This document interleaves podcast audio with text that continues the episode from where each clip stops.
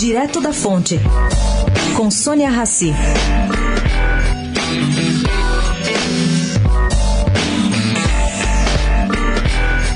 Para Marcos Lisboa, presidente do INSPER, o Brasil se acostumou a depender do outro. Ele resume assim: a sociedade brasileira tem uma cultura em que depender do outro não é um problema. Depender do Estado, de um fator, do privilégio, isso aí tudo é normal.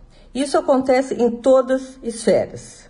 Na opinião do economista, temos que almejar uma sociedade diferente, onde sejamos responsáveis pelas nossas escolhas, em que as regras sejam iguais para todos.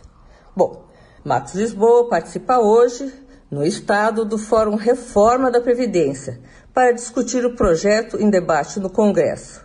Ele defende a aprovação urgente do texto.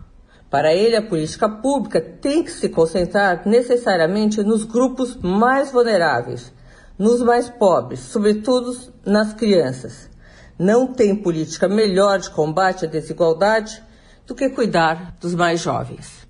Sônia Raci, direto da fonte para a Rádio Eldorado.